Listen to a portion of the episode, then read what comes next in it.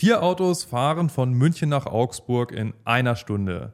Wie lange brauchen acht Autos? Das oh. ist eine Frage, die können wir als Menschen, glaube ich, ziemlich einfach beantworten. Ich sitze hier heute mit Manuel. Was würdest du sagen, wie lange brauchen acht Autos? Ja, also jetzt mal ganz spontan als Mensch müsste es eigentlich genauso lang dauern, wie wenn ich mit vier Autos fahre. Genau, immer noch eine Stunde. Aber ich habe diese Frage an ChatGPT gestellt und ChatGPT sagt, ich zitiere, wenn vier Autos eine Stu Strecke in einer Stunde zurücklegen, bedeutet dies, dass jedes Auto in einer Stunde ein Viertel der Strecke zurücklegt. Um zu berechnen, wie lange acht Autos benötigen, um die gleiche Strecke zurückzulegen, müssen wir die Strecke durch die Anzahl der Autos teilen und durch die Geschwindigkeit hier eine Stunde multiplizieren. Dann kommen hier haufenweise Formeln und am Ende der letzte Satz lautet, daher benötigen acht Autos eine Minute und 52,5 Sekunden, um von München nach Augsburg zu fahren. Also war meine Antwort falsch. Deine Antwort war offensichtlich falsch. ChatGPT ist die allwissende KI und hat uns bewiesen, dass wir mit acht Autos, ähm, die gleichzeitig losfahren in München, definitiv die ähm, Möglichkeit haben, in einer Minute und 52 Sekunden nach Augsburg zu fahren.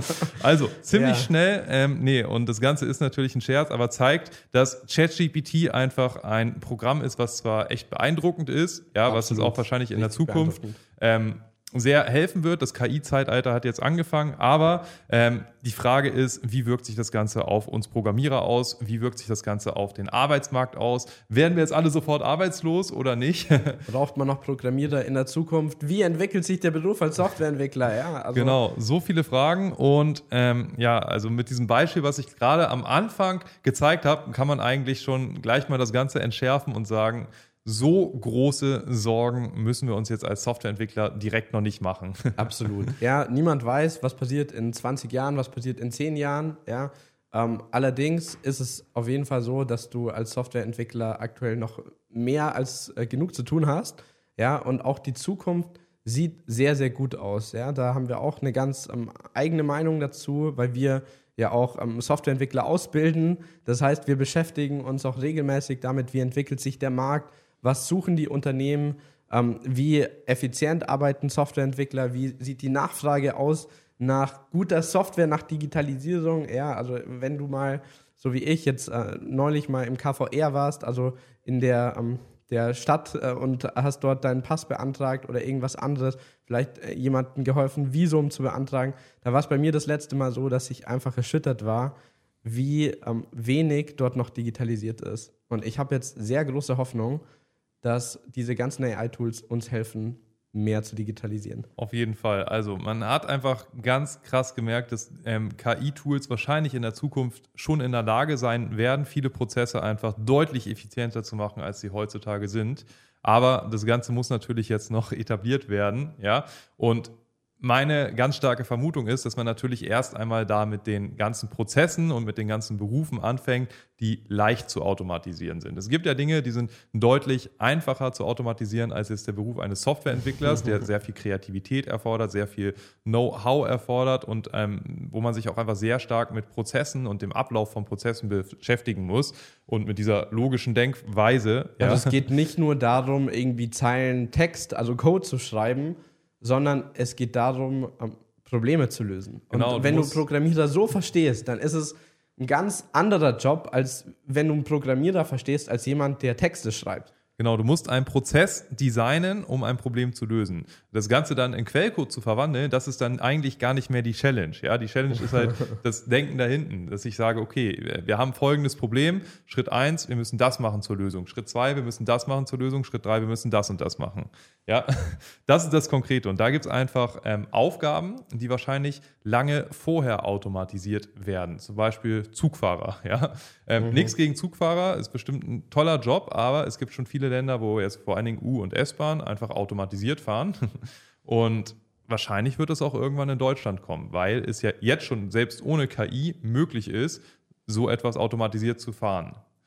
Genau, es gibt allerdings auch noch einen anderen spannenden Beruf, das ist Pilot, ja, und ähm, der Pilot wird so schnell nicht äh, verschwinden, obwohl das Flugzeug ähm, relativ ähm, eigengesteuert ist, ja, also das Flugzeug, das ähm, fliegt auch ohne, dass der Pilot die ganze Zeit irgendwelche Knöpfe drückt, ähm, aber aber der Pilot ist mehr oder weniger der DJ des äh, Systems, ja, der sagt, wo geht's lang, ja, der das System überwacht, ähm, läuft alles so, wie es laufen muss, ähm, fliegen wir in die richtige Richtung, ja, haben wir noch genug Treibstoff, gibt es irgendwelche ähm, Anomalien und ähm, der Pilot sitzt auf einer sehr komplexen Maschine, ja, wo unglaublich viele Computer, aber auch äh, mechanische Systeme dahinter stecken die das äh, ganze Fliegen erst ermöglichen.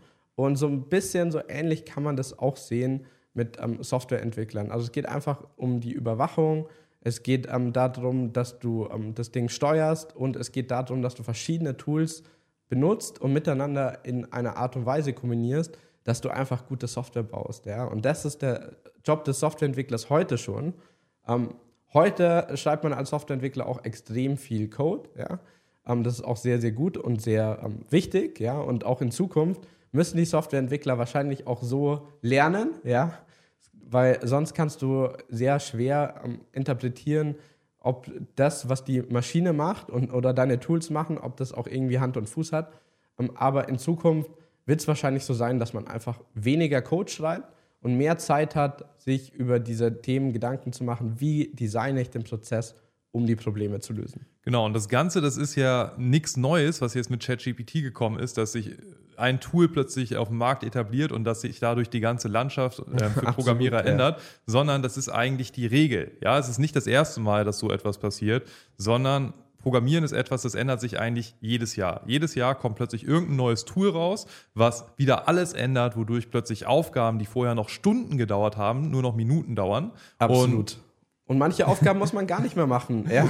Genau, manches muss man gar nicht mehr machen. Also das ist nichts Neues. Ja? Also wenn du in den 70er Jahren Software geschrieben hast, das war unglaublich kompliziert. Ja? Irgendwann sind dann so Programmiersprachen wie C rausgekommen und Leute dachten, boah, C, das ist einfach die Zukunft. Das ist das so krass, was damit möglich ja. ist. Aber dieses ganze komische Zeiger und Pointer und die Systeme sind alle abgestürzt und sowas, das war für die meisten ähm, Problem, Probleme, die da gelöst werden mussten, eigentlich irrelevant, aber man musste sich damit beschäftigen und deswegen sind dann irgendwann Sprachen wie Python oder Java rausgekommen oder JavaScript, ähm, die keine Pointer mehr haben und plötzlich war es viel, viel einfacher, ähm, Software zu schreiben. Man ist viel schneller gewesen und die Software war viel stabiler und ist nicht mehr abgestürzt. Also heutzutage braucht man viel weniger Programmierer, um die gleiche Größe an Software zu bauen oder die, eine Software zu bauen mit der gleichen Funktionalität als früher. Genau. Aber braucht man heutzutage weniger Softwareentwickler als früher, als in den 70ern? Nein, natürlich nicht. Es ist eigentlich jedes Mal so, wenn so ein krasser Schwung gekommen ist, dass plötzlich ganz viele Firmen gesagt haben, okay, geil, jetzt können wir es uns auch leisten, Software zu entwickeln. Jetzt können wir es uns auch leisten, unsere Prozesse zu digitalisieren. Wir stellen auch Softwareentwickler ein. Beispielsweise Internet. Damals war es richtig schwer, eine Internetseite zu machen. Irgendwann kamen dann diese ganzen Baukastensysteme. Und damit konnte sich halt jede Firma da draußen, auch wenn du ähm, ein ähm, Personenunternehmen bist, ja, konntest Absolut. du dir eine Internetseite auf einmal erstellen und das Ganze hat nur ein paar hundert Euro gekostet. Und was ist dadurch passiert? Webentwickler sind nicht arbeitslos geworden, sondern Ganz Webentwickler haben sich mehr auf konkrete, auf spezifischere Themen ähm, spezialisiert. Ähm, Firmen haben immer mehr individuelle ähm, Produkte im Internet geschaffen und im Web geschaffen, aber ähm, Webentwickler haben halt nicht mehr für diese Ein-Personen-Unternehmen plötzlich Internetseiten gemacht, weil die dann mehr auf so etwas wie WordPress oder Joomla oder sowas umsteigen. Ab, aber arbeitslos ist auf jeden Fall. Aber sobald diese Ein-Personen-Unternehmen dann größer werden und dann auch eine um, funktionale Applikation bauen wollen, ja, brauchen sie wieder Webentwickler. Und ich bin ja ursprünglich Ökonom, ja, also für alle, die irgendwie mal eine Vorlesung VWL hatten. Also was dadurch passiert durch solche Tools, ja, jetzt bei ChatGPT finde ich jetzt den Impact aktuell noch nicht so groß, aber der könnte sehr groß sein in Zukunft. Ähm, dadurch sinken einfach die Grenzkosten für die Softwareentwicklung. Das heißt also, viel mehr Unternehmen, viel mehr Leute können einfach Software bauen. Und das heißt, ähm, wir können viel mehr Prozesse digitalisieren. Und dadurch benötigen wir auch viel mehr Leute, die sich darum kümmern, das Ganze zu digitalisieren, also Softwareentwickler, aber auch andere Softwareberufe, ja, sowas wie Product Owner oder in allen möglichen Bereichen Berater. Das ist alles ähm, wichtig wenn die Grenzkosten sinken für Softwareentwicklung, dann und, und so, solange wir wirklich auch was digitalisieren wollen und noch können, dann um, wird es wahnsinnig viel Nachfrage an Spezialisten in der IT geben. Also genau.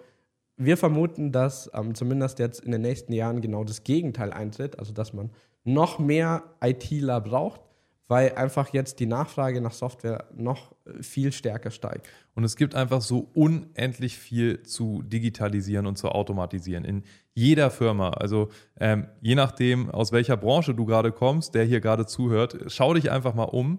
Ähm, ich bin sicher, es gibt so, so viel, was du automatisieren könntest, wenn du dir mal so ein paar Gedanken machst, egal in welcher Branche. Wie viel Prozent deiner Arbeit könnte man automatisieren, wenn man das smart macht? Ja, und das gilt für jeden Beruf da draußen. Ja, also egal ähm, in welcher Branche man ist, man kann einfach so viel immer, wenn man sich umschaut, digitalisieren. Beispielsweise Rechnungserstellung. Ja, wie viele Leute schreiben noch eine manuelle Rechnung? Wie viele Betriebe in Deutschland machen das noch? Ich bin sicher, bestimmt 70 Prozent der Betriebe schreiben noch ähm, also gerade bei den kleinen mittelständischen Unternehmen Absolut, händisch mit Word, oder mit, mit ja. Word oder sowas, ja, eine Rechnung.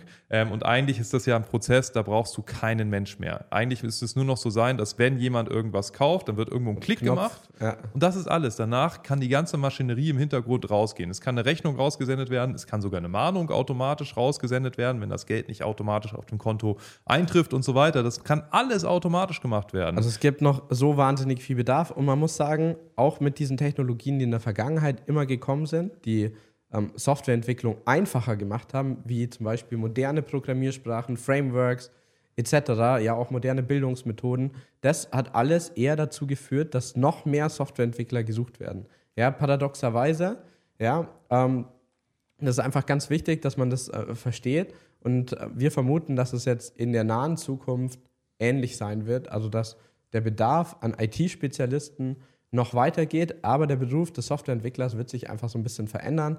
Ja, also ein bisschen weniger Code schreiben und ein bisschen äh, mehr Prozessdesign, also Probleme lösen.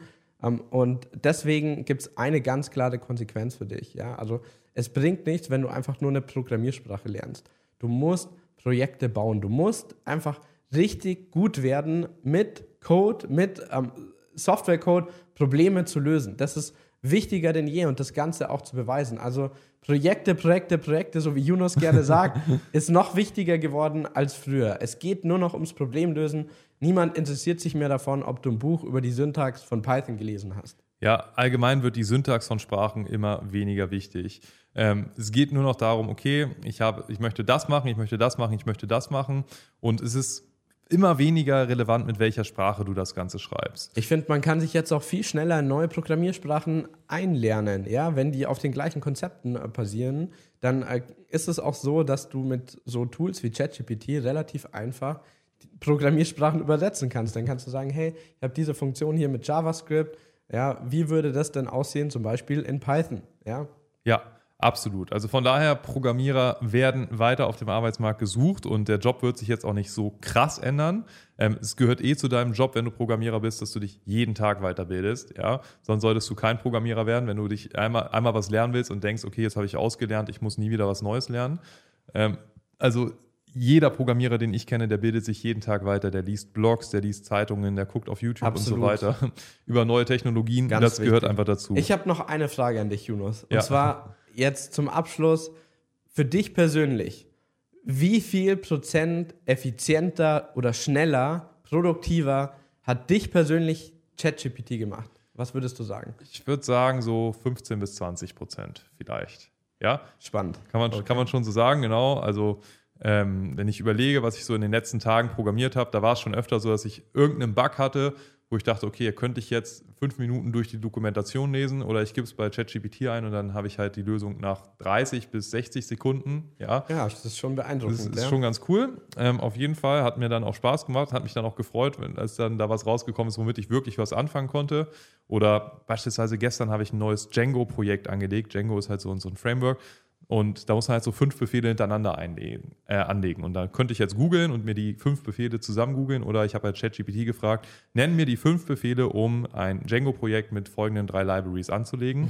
und dann hatte ich halt die Befehle. Ja, ging halt ein bisschen schneller, war schon geil. Also ja, so 15 bis 20 Prozent würde ich schon sagen. Spannend. Cool. Alles klar. Wenn du also nach wie vor mit dem Gedanken spielst, Softwareentwickler zu werden, dann empfehle ich dir, schau einfach mal auf unsere Internetseite, denn unser Beruf ist es ja, Softwareentwickler auszubilden. Ähm, vor allen Dingen auch Quereinsteiger, das heißt Leute, die ähm, ganz anderen Hintergrund hatten, die sich aber für das Thema interessieren, vielleicht schon mal das ein oder andere Tutorial gemacht haben.